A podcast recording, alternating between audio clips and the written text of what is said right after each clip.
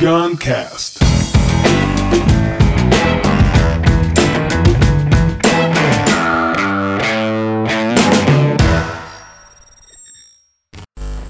Vergonha de mudar. Esse é um assunto muito interessante, uma observação que eu percebo é, muitos, até nos alunos, né, que eu sou mais próximo assim, os alunos do meu curso online, Reaprendizagem Criativa, é, uma dificuldade que eles têm, que é você a vergonha de meio que se, de mudar para quem você já conhece.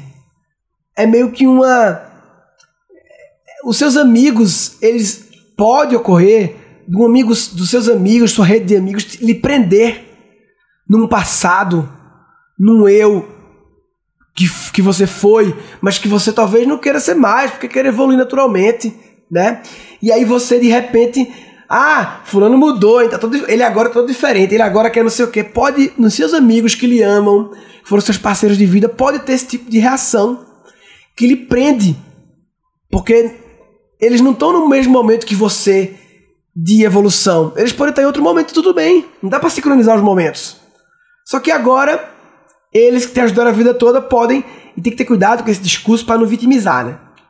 Sim, ah, meus amigos não me deixam É. mudar. É, assim, não é isso. É você tem amigos como atrito ou tem amigos como impulsionador? Eles puxam ou empurram? Seus amigos atual, eles te puxam, são atrito ou te empurram? É isso. Agora, é você que mexe as pernas.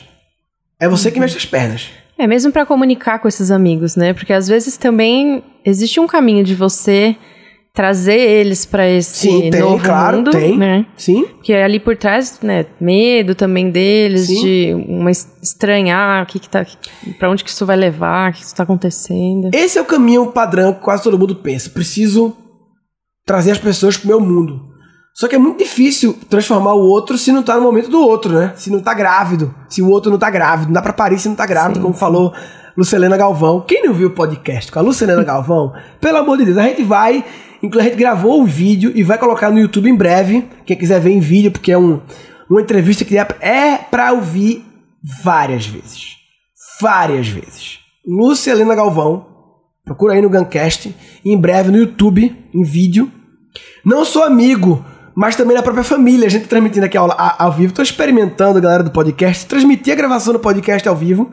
Fiz no Face, agora no YouTube. Porque aí muitas vezes surge aqui em tempo real um comentário que eu já trago pra dentro. Alguém já sumiu aqui e falou: Não sou amigo, mas família também. Família bastante Muito. família bastante te prende porque por algum motivo a família considera que talvez o que você faz é uma coisa, digamos, de sucesso, portanto você não, dev- não deveria estar querendo mudar. Tem isso, né?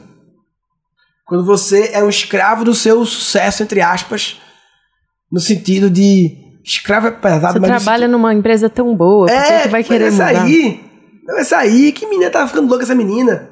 Então, então eu acho que nesse momento entre a opção de você, ah, acordei aqui, tá todo mundo dormindo, ninguém me ajuda, então eu vou voltar a dormir. Essa opção não. Essa opção não. Voltar a dormir porque tá todo mundo dormindo, essa opção descartou. Opção, tentar acordar, galera que tá ao meu redor. Possível. Possível, mas não é Talvez garantido. muito desgastante. Desgastante, né? pode ser desgastante, pode ser difícil. Elas podem não estar grávidas. É, Não, e não é forçar também, não né? pode forçar. Fazer tem que a ter um sua tempo, parte, fazer a sua parte, mas ter paciência. respeitar. O caminho eu acho que faz mais sentido é se conectar com quem tá desperto. É isso. É isso. Se conectar com quem já. Por isso, velho, que eu acho que o reaprendizagem criativa, a coisa mais mágica dele é as pessoas que estão ali, elas se conectarem, que é algo que eu sempre tive essa intenção. Não consegui, eu acho até então, executar a forma de ajudar os meus alunos a se conectarem. Já tentamos muitos formatos, muitas coisas, continuamos tentando encontros, Rádio Papai, a plataforma, o grupo do Facebook, o WhatsApp.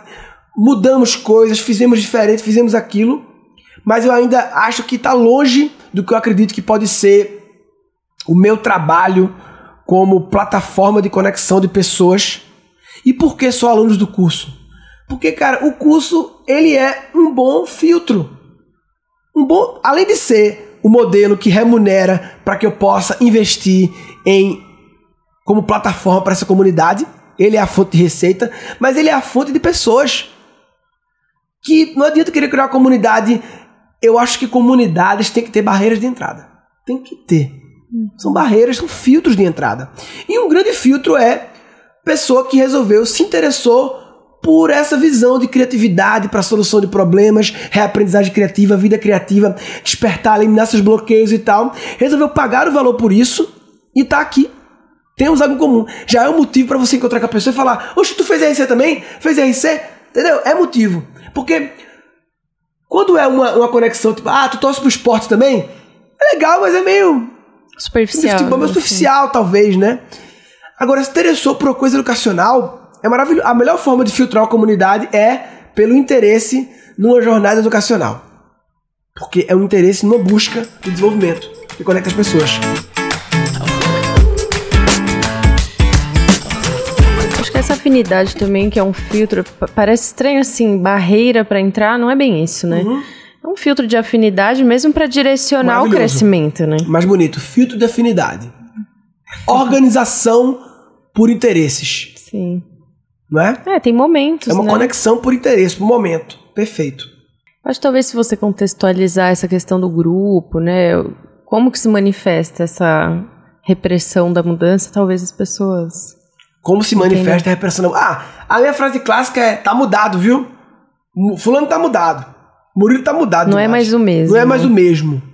Isso é muito pesado, né? É muito pesado. Não sei por que, que, que tem essa, pensamento, assim, no inconsciente de que é ruim isso. É, não é mais o mesmo. Não é mais o mesmo, você não era assim. Devia ser o contrário, né? Tô preocupado com o Murilo porque ele tá sendo o mesmo há muito tempo. É.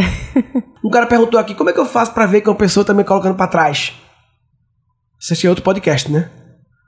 Como perceber que uma Ah, pessoa eu tá atrapalhando? Que, eu acho que tem uma, um lance de como você se sente. Por exemplo, você traz uma ideia. Dependendo da reação da pessoa, você fica murcho, Murcho, perfeito, ou é. você se Perfeito. estimula. Perfeito. Olha o que o cara colocou aqui no YouTube. Como foi difícil dizer pra galera que parei de beber. Olha que maravilhoso. Isso, cara, isso é uma coisa que tem a ver um pouco com a questão da masculinidade, até das máscaras da masculinidade do ser homem, né? Então, assim, muitas vezes aquele amigo que você é pra putaria, vamos pra farra, não sei o que, beber, ficar louco, as mulheres, não sei o que, blá blá blá. E aí, como é que você chega pra esse cara agora e vai falar sobre tô com dificuldade de perdoar? Uhum. Como é que fala, entendeu? Tô Pô, vai se meditando, parei de Pô, beber. viado, caralho. Vai se fuder, pô. Oxi. Vamos falar do futebol, né? Acontece isso ainda Sim, no mundo dos homens muito. Eu vivo isso. Né? Então, é muito forte como o homem especificamente tem uma questão muito específica sobre isso. Porque o mudar, o evoluir, o autoconhecimento tem um quê feminino. Uhum. A inteligência emocional tem um quê feminino. Então, a evolução do homem tá. Isso merece um podcast só sobre isso, até com convidados sobre a questão do despertar feminino do homem. Isso é muito bom. Esse é um dos grandes problemas que eu vejo hoje na nossa sociedade, né? É. Esse bloqueio por conta dessa masculinidade. Eu não tive vergonha de mudar, mas foi um receio quando eu comecei a namorar e deixei de sair com alguns amigos, sempre juntos. Agora eu tava namorando minha vida seria diferente. Acontece também, relacionamento. Você, porra, agora eu tive filho. Outra prioridade, Tive né? filho, cara, entende. O amizade é entender o momento do outro também. Amizade, se não é amizade que só exige que o outro lhe, lhe, lhe- Fique lhe- loucão é. lá com você. Mas o meu pai teve muito isso, né? De todas as mudanças que eu tive que fazer, ele sempre foi empurrão. Nunca puxou, sempre empurrou. No momento estou muito em casa, estou estudando para concurso e a galera acha que agora que eu sou gay. Nossa. Olha que interessante, também tem isso, né? Assumir uma posição sexual também é uma grande mudança. Imagina meus amigos de sempre agora ver com essa história. Você é louco? Como assim, né? Nossa, é pro homem, Isso pro socialmente. homem, é, uma socialmente- loucura, né?